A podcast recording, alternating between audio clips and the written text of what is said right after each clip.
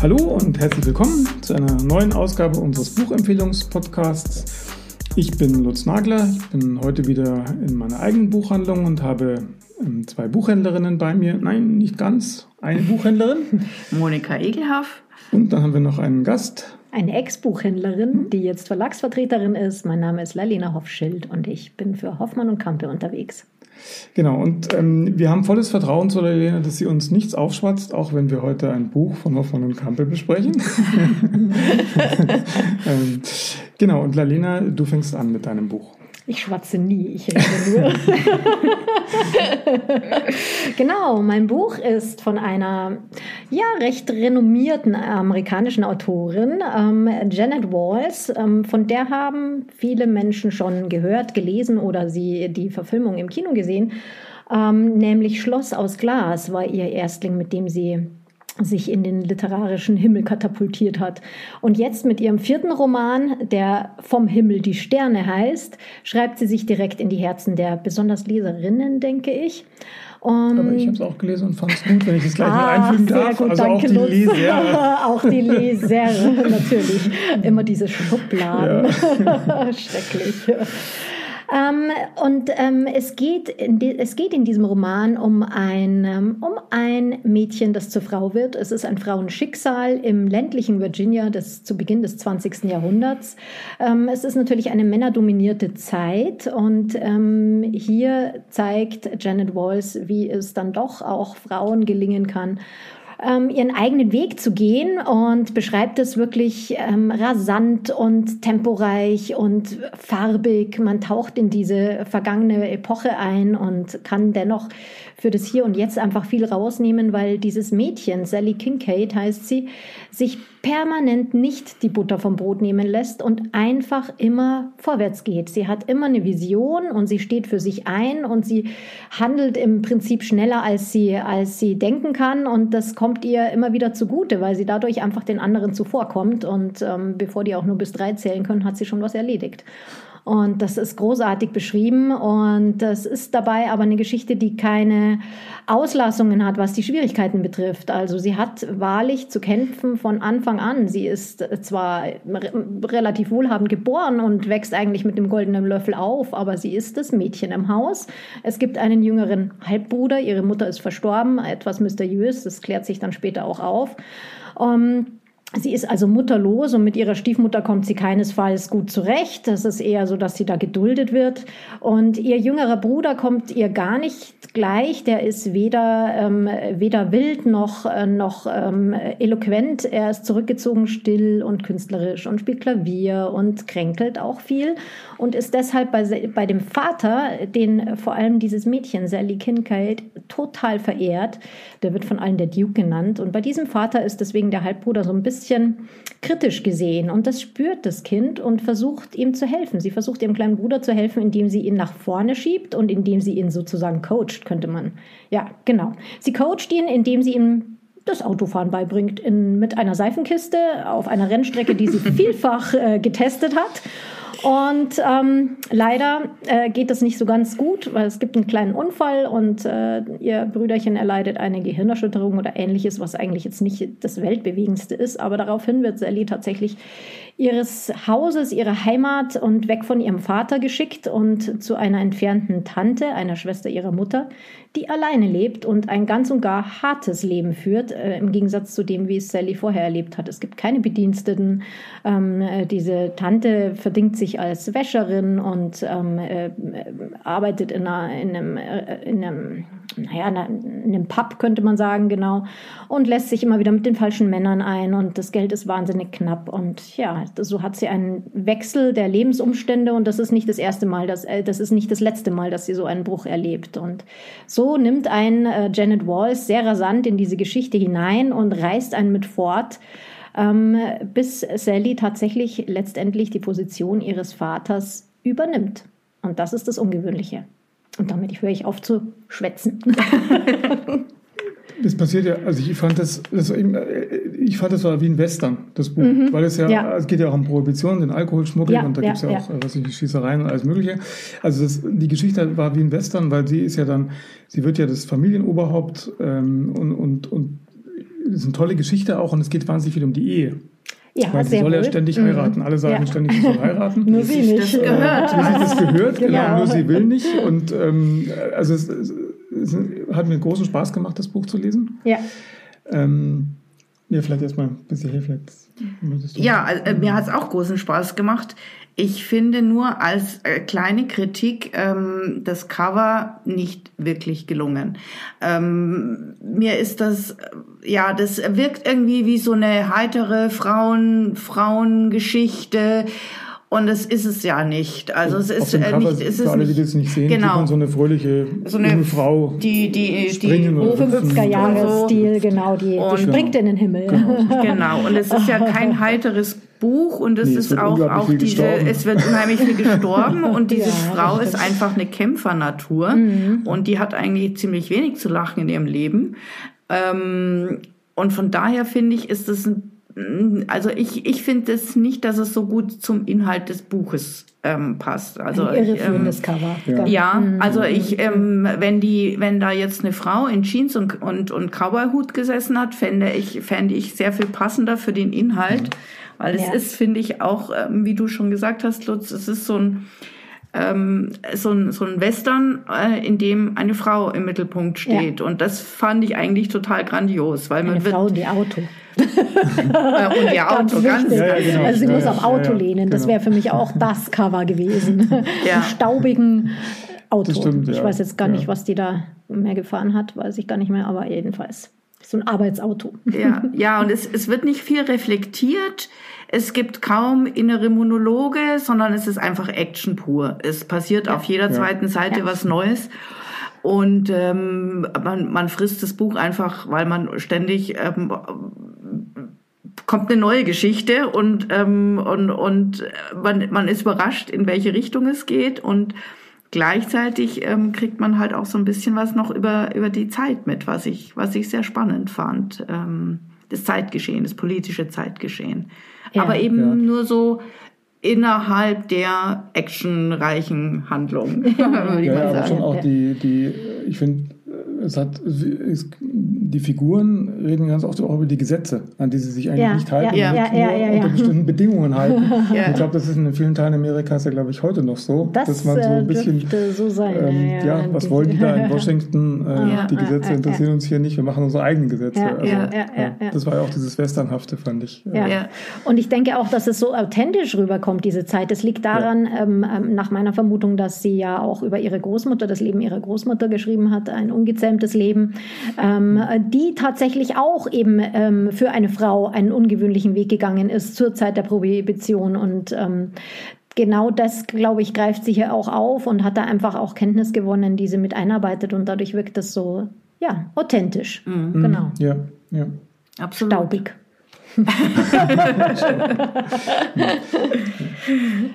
Aber es hat auch, äh, weil du gesagt hast, es ist traurig ist es nicht. Oder wie hast du nee, formuliert? Also, also aber es ist, natürlich kein fröhlich teilweise. leichter ja, Stoff. Das, nee, ich weiß schon genau, was Monika meint. Also das ja. Cover, das vermittelt so ein, das stimmt, das Cover so ein, so ein äh, ja. Äh, Frauenroman. Und das, das habe ich auch erst befürchtet. Ja vielleicht sogar ist, eine leichte Love Story. aber, aber das ist es ja nun nicht. Nee, Nein. Und die Männer kommen auch nicht so gut weg dabei. Nee, ne? Aber das ist, ja, ist völlig okay, weil ich fürchte, die waren alle so damals. Jetzt ist es vielleicht ein bisschen besser geworden. Oder auch nicht. Ach, ja. auf jeden Fall. Es kommt wahrscheinlich darauf an, wie man fragt.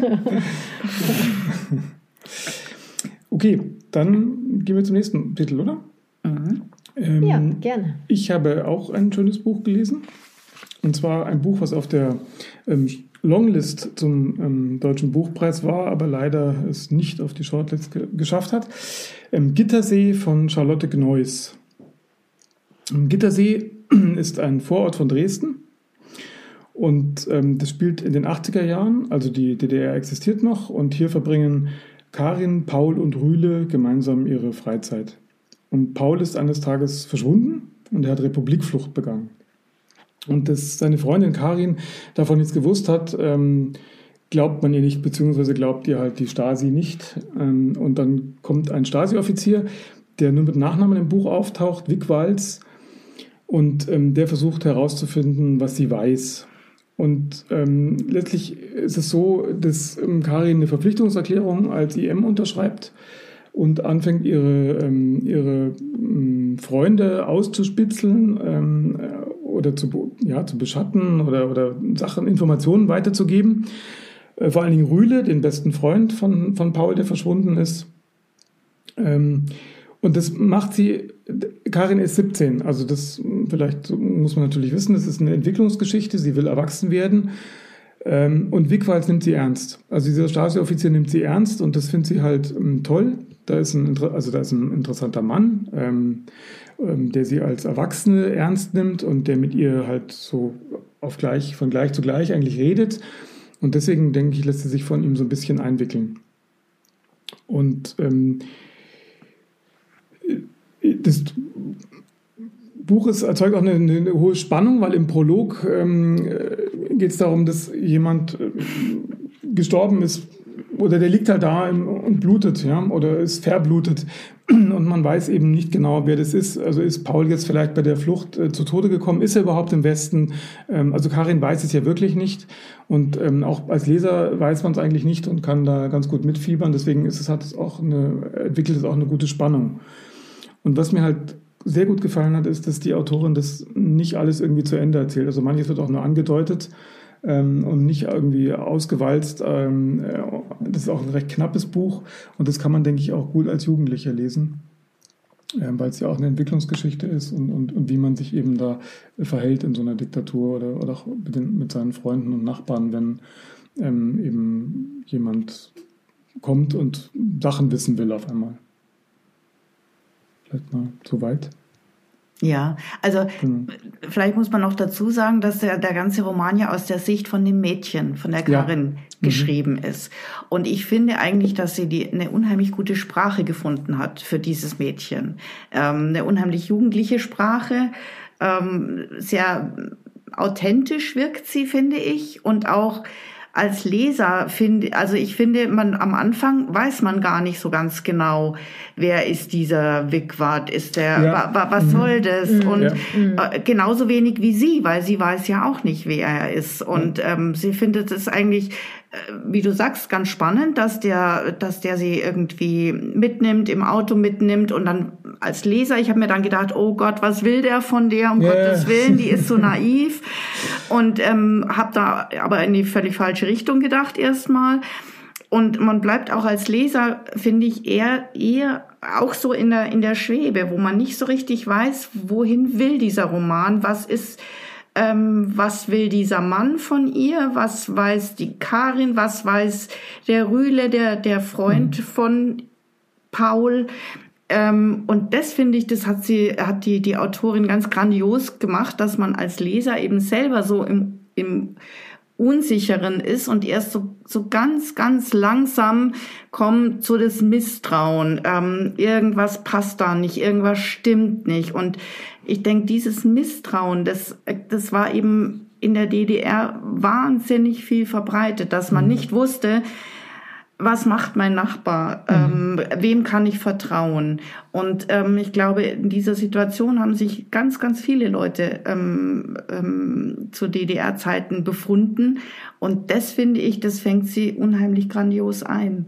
Ja. Ähm, ganz egal, ob jetzt die, die Hauptperson, die Karin, jetzt eine Jugendliche ist, die natürlich auch noch zusätzlich durch ihr Alter manchmal einfach ein ähm, bisschen naiv ist. Ja, oder man, ist, oder, oder man ja genau. Vielleicht, genau ja. Aber es ist nicht nur das Alter, sondern ja, es ist einfach ja. diese Ungewissheit. Und das fand ich durch den ganzen Roman unheimlich spannend. Mhm. Ja, das fand ich auch grandios. Und du hast das ähm, Stichwort schwebend verwendet. Das habe ich, so empfand ich das auch. Also sie, sie man hat sofort Bilder im Kopf und es ist irgendwie so ein leichtes Gefühl der Bedrohung. Mhm. Und das ist so ein Schwebezustand, in dem der, der Leser, die Leserin gehalten wird. Und ähm, das macht Charlotte Gneuss wirklich großartig. Ähm, und was mich auch noch total ähm, fasziniert hat, was ich wirklich frappierend fand, ist, dass sie ja so jung ist, die Autorin. Mhm. Sie ist so mhm. jung, sie hat diese Zeit nicht erlebt. Sie hat mit ihren Eltern und Großeltern gesprochen, weil sie ist im Westen aufgewachsen, im, in Ludwigsburg. Und äh, wer das verfolgt hat, vielleicht mitbekommen hat, in der Presse gab es auch einen ziemlichen Wirbel um diesen Roman, ob man, äh, ob sie das ja, darf. Sie das darf, darf sie über diese Zeit schreiben, die sie selbst nicht erlebt hat. Und das ist so ein Aspekt in der Literatur, den ich immer wieder interessant finde, wenn das so aufploppt, weil ich finde natürlich, es ist Kunst. Und Kunst ja. darf ja schon mal relativ sehr so ziemlich alles. Ich möchte es nicht ganz und gar uneingeschränkt jetzt behaupten, aber es, ja, und vor allem, sie kann das. Sie kann das so überzeugend, ja. dass ich erst, als ich im, im Klappentext nachgeschaut habe, wer, wer, wer ist denn das, gemerkt habe, oh, aha, sie hat das keineswegs erfahren selbst. Es ist authentisch geschrieben. Und ähm, sie verwendet Details aus dieser Zeit, die sie da so einwebt, die jetzt mir als, als westlich äh, geprägtes Kind dieser Zeit, also ähm, ich bin 74 geboren, ähm, die mir irgendwie so erscheinen, als wäre das alles plausibel. Ja? Und das ist, finde ich, toll. Also sie nimmt einen mit in eine Zeit, die sie selbst nicht erlebt hat und lässt einen da hineinrutschen in diese in diese ja, misstrauischen Verhältnisse und in, dieses, in diese Schwierigkeiten, in denen ein junges Mädchen geraten kann, das, das in, die, in dieses Getriebe ähm, gerät ja, und, und zugleich aber auch ein gebrochenes Herz hat. Sie verliert ja ihre erste Liebe. Sie hat, war wirklich hm, schwer ja. verliebt und er auch. Das ist äh, mal, mal unmissverständlich und da, daran leidet sie natürlich. Und eigentlich ein Teenie-Roman, ja, da würde dann wird's die ganze Zeit in einen Heartbreak gehen und so. Ja. das, und das wäre schon genug Stoff, aber nein, darum geht es ja nun mal gar nicht.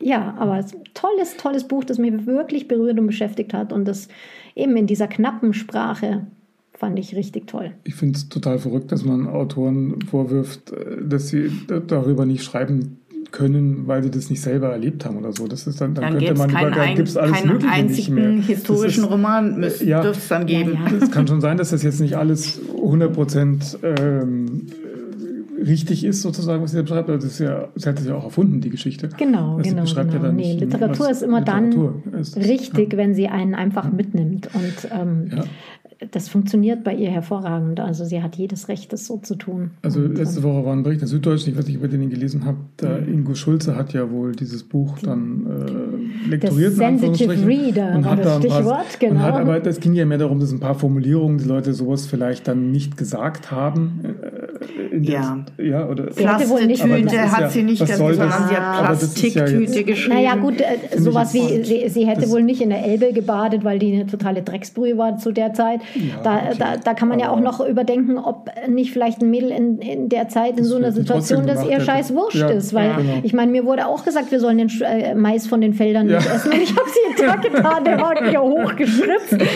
also ich meine, und das ist ja noch ohne Druck und Zwang und so. Und sie hat einfach eine Geschichte gerade erlebt, die, die äh, schrecklich ist. Und dann springt sie halt mal im Fluss, ey. also, also, ich fand, also ich konnte das gut nachvollziehen, warum sie praktisch ähm, diesem Bigwalz da auf, die, auf den Leim geht. Und, ja, und ich auch. das war eigentlich mhm. gut beschrieben. Absolut, also insofern ist das, ist das total ja. ähm, tolles Buch. Und das, die, die Vorwürfe sind absurd. Also, ja, ja. ja. Nächstes ist auch wirklich ein, ein, ein, ein, ein spannendes Buch. Es ist wirklich, es ist ja. was, wo man sofort in der Handlung drin ist. Das Ende. Das Ende ist überraschend und man ist die ganze Zeit dabei und ah, wunderbar. Also perfekt nichts und, und, der, und der, ich finde auch diese, diese Figur, äh, dieser, also der, ob der jetzt wirklich ein Stasi-Offizier ist, das ist jetzt meine Interpretation, das kommt ja gar nicht vor, das Wort Stasi. Ähm, den fand ich auch äh, toll. Der ist ja so viel, der hat dann philosophische Anwandlungen, was ja, der ja, teilweise ja, erzählt. Das ist ganz, äh, ganz irre. Also tolle Figuren auch. Ja. Mir sehr gut gefallen. Genau, Charlotte Gneuss Gittersee. Ähm, bei Fischer, gell? Ja, bei Fischer. Fischer. Mhm. Ja, dann mache ich den Abschluss. Ich habe ein Buch aus dem Rowold Verlag. Wir ähm, haben hier lauter Frauengeschichten. Ich wir haben ganz kurz ja, einfügen das, darf. Das, das, das, das, das habe ich mir zufällig ergeben. Na, das habe ich mir schon gedacht, dass wir darüber sprechen müssen. ganz eindeutig.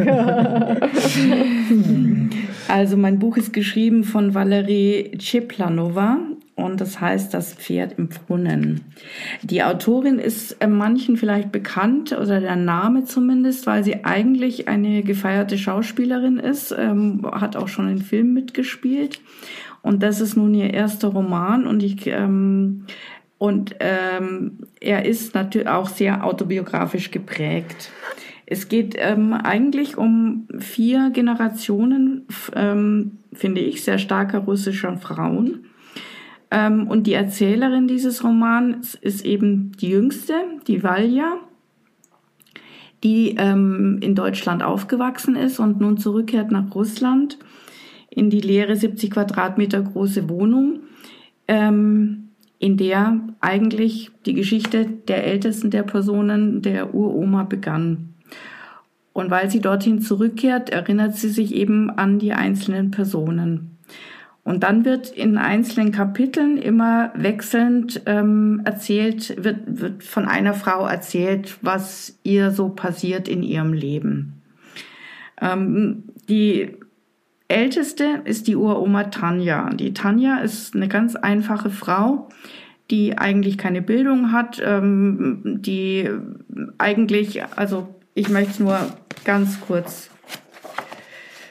Tanja weiß nicht, wie Jahreszeiten entstehen. Sie hat keinen Wetterbericht, den sie aufrufen kann, aber sie kann die Wolken lesen und den Mückenflug. Zweimal am Tag geht sie zum Brunnen und auf diesem Weg ist genug Zeit, um aus den Wolken die Nachrichten zu lesen. Also sie, sie ähm, ist so eine ganz ähm, bodenständige Frau, die ähm, ein ganz einfaches Leben lebt. Ihre arbeitsames vor allem. Und ein sehr, sehr arbeitsames ja, Leben. Ja, ja. Mhm. Ihre Tochter, also die Oma der Erzählerin, ist Nina. Das ist eine ganz kokette und stolze Frau mit Kirschmund, wie die mhm. Autorin schreibt. Und schlanken Fesseln. Und schlanken Fesseln. und sie lügt sich ihr Leben so richtig zurecht und kämpft um ihre Eigenständigkeit. Dann die Nina, für mich eigentlich die herausragendste der vier Frauen. Das ist so eine richtige Macherin. Ja. Und ähm, da schreibt sie in dem Roman, sie log sich ihre ungenutzten Möglichkeiten weg, ihre verpassten und erträumten Auswege herbei.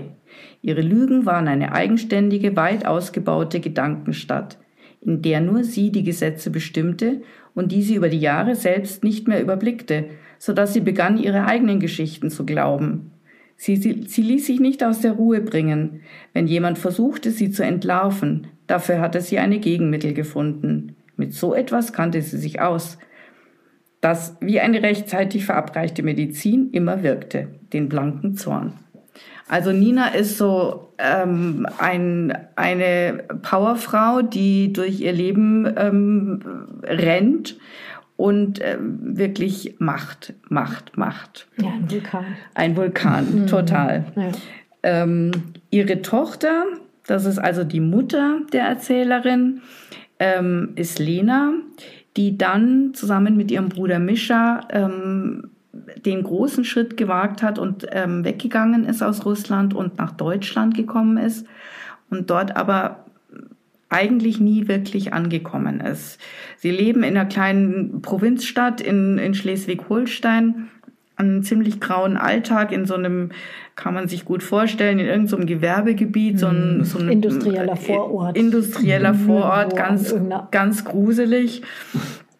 Was und ist das Bundesstraße oder sowas? Da ja, genau. Das Rauschen immer vorbei. genau, genau. Wahnsinn. Und ähm, also ja, es, es ist zwar nach Deutschland gekommen, aber hat natürlich auch ähm, ein Stück Russland mitgenommen und ist nie wirklich richtig angekommen. Ja, das sind eigentlich die vier Hauptpersonen oder fast drei. Also die Erzählerin ähm, erzählt eigentlich mehr, als dass man was über sich selbst erfährt. Und ähm, ganz nebenbei erfährt man eben in diesen Alltagssituationen, die dort beschrieben wird, auch sehr viel über das Leben in Russland ähm, während den frühen 90er, als so langsam die UdSSR zerbröckelt ist und ähm, womit die Leute dort so zu kämpfen hatten, über was sie gesprochen haben, ähm, was sie, ähm, ja, wie viele Probleme sie hatten. Und aber auch von diesen ganz vielen kleinen Glücksmomenten, die jetzt gar nicht so viel mit Luxus zu tun hatten oder Geld oder sonst was, sondern eigentlich vielmehr einfach die kleinen Alltagsmomente, die, die, wunderbar, wunderbar beschrieben werden. Genau, genau. Kartoffeln in Sonnenblumenöl. Das, ja. genau. Wow, habe ich gedacht, das klingt so toll. Genau. Wirklich, also. Ja. Und ähm, also es ist, es ist, finde ich, ein, ein unheimlich interessanter Roman. Aber was ich auch fand, ist, dass über den ganzen Roman immer so ein bisschen eine Melancholie schwebt. Auf alle Fälle. Von, ja, von ja. was, was vergangen ist. Ja, was einfach, was es so nicht mehr gibt. Ja, ja. Wild, rau und zärtlich habe ich das empfunden. Und ähm, wie die Frauen miteinander sind, da möchte ich unbedingt ein Wort drüber verlieren, weil ähm, es ist ja, es ist so viel die Rede von toxischer Männlichkeit. Und ich finde, diese Frauen sind miteinander toxisch. Also bis auf die, die Urgroßmutter und die Urenkelin, immer von Mutter zu Tochter ist es eigentlich ein vergiftetes Verhältnis. Also das ist wirklich so Mit kleinen Glücksmomenten mit dazwischen. ganz kleinen Glücksmomenten dazwischen, aber die sind so Ja, das meiner. unrealistisch Also so, das ja. ist wirklich ähm, hart, weil sie immer die Härte ihres persönlichen Schicksals auf die nächste Generation direkt überstülpen und zwar ohne Wenn und Aber. Und die kleinen Glücksmomente haben sie nicht mit ihren Kindern eigentlich, also oder mit ihrer Tochter, sondern außerhalb. Und Ja, irgendeine Figur sagt doch mal, das Leben ist so gebären und dann weiterarbeiten, so ungefähr, ja? Also Ja, das ja, fand ja, ich total ja. krass. Also, Ja, äh, ja. ja.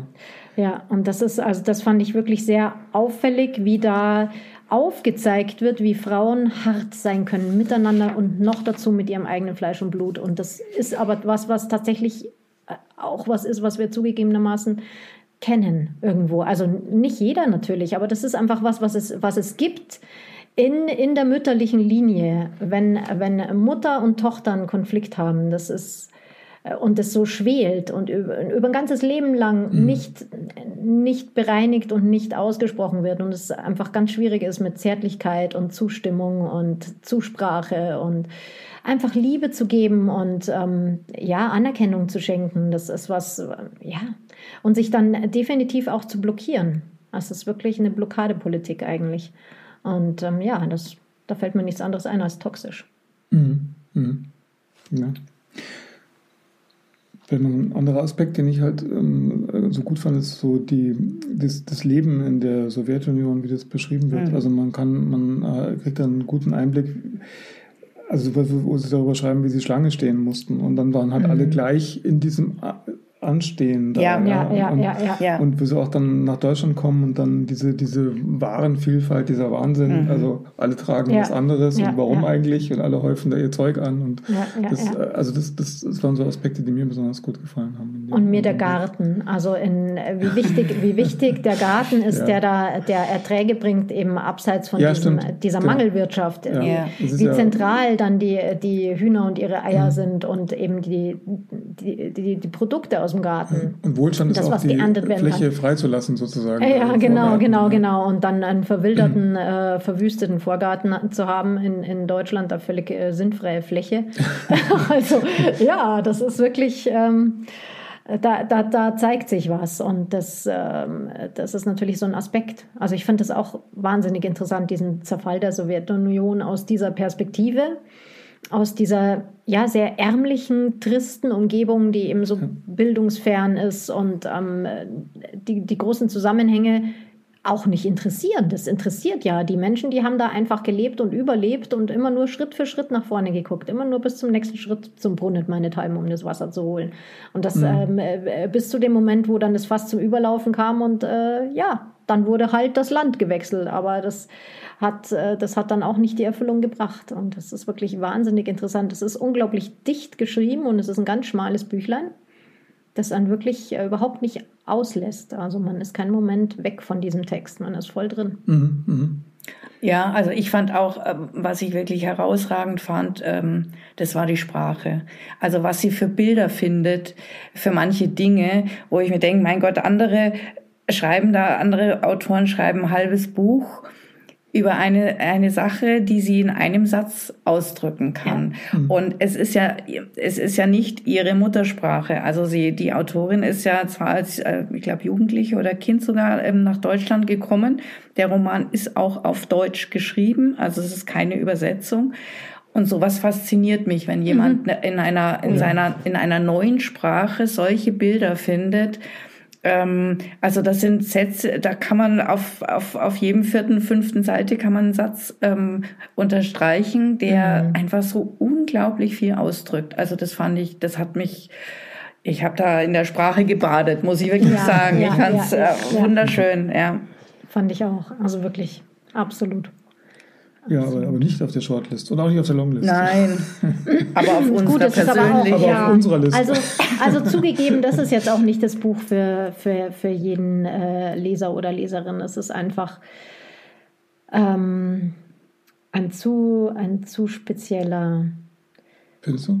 Ein zu spezieller Blick ja, ich finde ich find schon. Also ich, ich, ich kann mir das, ich, äh, es ist, ist ja von der Handlung her jetzt nicht so, dass, dass da von A bis Z was passiert und ja, der rote Faden genau. sich durchzieht ja. und so. Also man, man muss sich sehr rein, man muss sich ähm, sehr einlassen auf diese spezielle Situation und die wechselnden Personalien, die am erstmal viel nämlich vorkommen und man gar nicht so recht klarkommt mit, mit all diesen äh, Tanjas, Ninas und Lenas.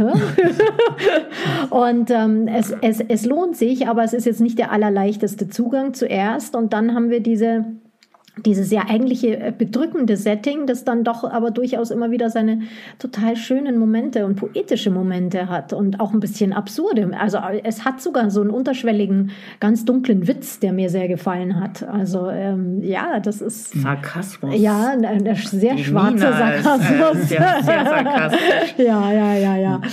Und äh, ja, und dann gleichzeitig eben diese schwierigen Frauen wie die also, ja, wie die einfach, man könnte fast schon sagen, böse sind, aber sie sind ja nicht böse. Wir, wir, verstehen, ja, wir verstehen ja, wie das alles kommt, aber naja, es ist schon nicht ohne. Es aber vielleicht könnt ihr mir noch auf die Sprünge helfen mit dem Titel. Ich habe das nicht ganz verstanden. Habe ich da irgendwas überlesen? Warum ja. heißt das das Pferd im Brunnen? Das ist eine Anekdote. Da, genau, da, überlesen, in, in, in dem Garten ist ein Brunnen und in, dem Brunnen ist ähm, ähm, gibt es die Geschichte, dass dort ein Pferd in diesen Brunnen gefallen ist. Ich glaube, die Valja, die sucht es immer. Als kleines Kind äh, überlegt sie immer, wie das Pferd da wohl reingekommen ist und wie es dann da drinnen aussieht und so. Die okay. geht immer zu dem Brunnen und denkt über dieses Pferd nach und erzählt hat ihr die Urgroßmutter, die Tanja, von dieser alten ja. Geschichte. Ja, das, ist, das ist wie so eine kleine Fabel. Auch schwierig, wenn man so ein, also wenn man jetzt das Titelbild, das ist ja mehr so künstlerisch gestaltet und dann heißt es das Pferd im Brunnen. Ja, was ist das jetzt? Also das ist ja. auch wieder so ein schwieriger Fall von zwar also schön im Cover einerseits, andererseits aber ja. unklar. Was ist also irgendein ähm, sehr viel klügerer Mensch wie ich ähm, habe ich ähm, eine Rezension gelesen, der meinte, ähm, weil das Pferd jetzt nur noch ein Skelett ist, ähm, stehe das für die ähm, gestorbene UdSSR. Finde ich jetzt etwas. Okay. Ja, lassen wir einfach mal so stehen. Ja, es ist immer schön, irgendwelche ja. Symbole zu finden. Genau. okay. Ja, dann haben wir ja. drei wunderbare Bücher, also ein mehr literarisches Werk, ja. Wie heißt die? Valerie Cheplanova. Ich, ja. Du, ja, ich, Entschuldigung, das ist ja ein russischer Name, ich kenne die ehrlich gesagt nicht. Also, ich kannte sie auch nicht, aber ich gucke ja. ja auch keine Filme. Genau. Ich lese ja nur. also Valerie Cheplanova, Das Pferd im Brunnen, ein literarisches Buch. Charlotte Gneuss, Gittersee, eine Coming-of-Age-Geschichte, würde ich mal sagen. Und Jeanette Walls, Vom Himmel die Sterne. Was ist das? Ein Abenteuerroman? Kann man das so sagen? Ich hätte gesagt ein Frauenschicksal. Ein, Frauenschicksal. Ein Aber ein Frauenschicksal, das auch Männer lesen können. Ja, genau. Und was diese drei okay. Bücher verbindet, wie wir schon festgestellt ja. haben, ist, dass es immer um Frauen geht. Genau. Und ähm, von Frauen geschrieben. Sehr schön. genau. Und ich habe mir erlaubt, eins zu rezensieren. Die ähm, anderen beiden werden von Frauen rezensiert und ihr könnt die Empfehlungen auch wieder bei uns in der App nachlesen, in der Buchpicker-App. Oh, da muss ja, ich noch was liefern, ich sehe schon. Bis, äh, bis es online geht, ist es dann hoffentlich geschrieben. Da könnt ihr das dann nachlesen. Okay, und wir freuen uns aufs nächste Mal. Danke, dass ihr da wart. Bis zum nächsten Mal. Vielen Dank für die Einladung.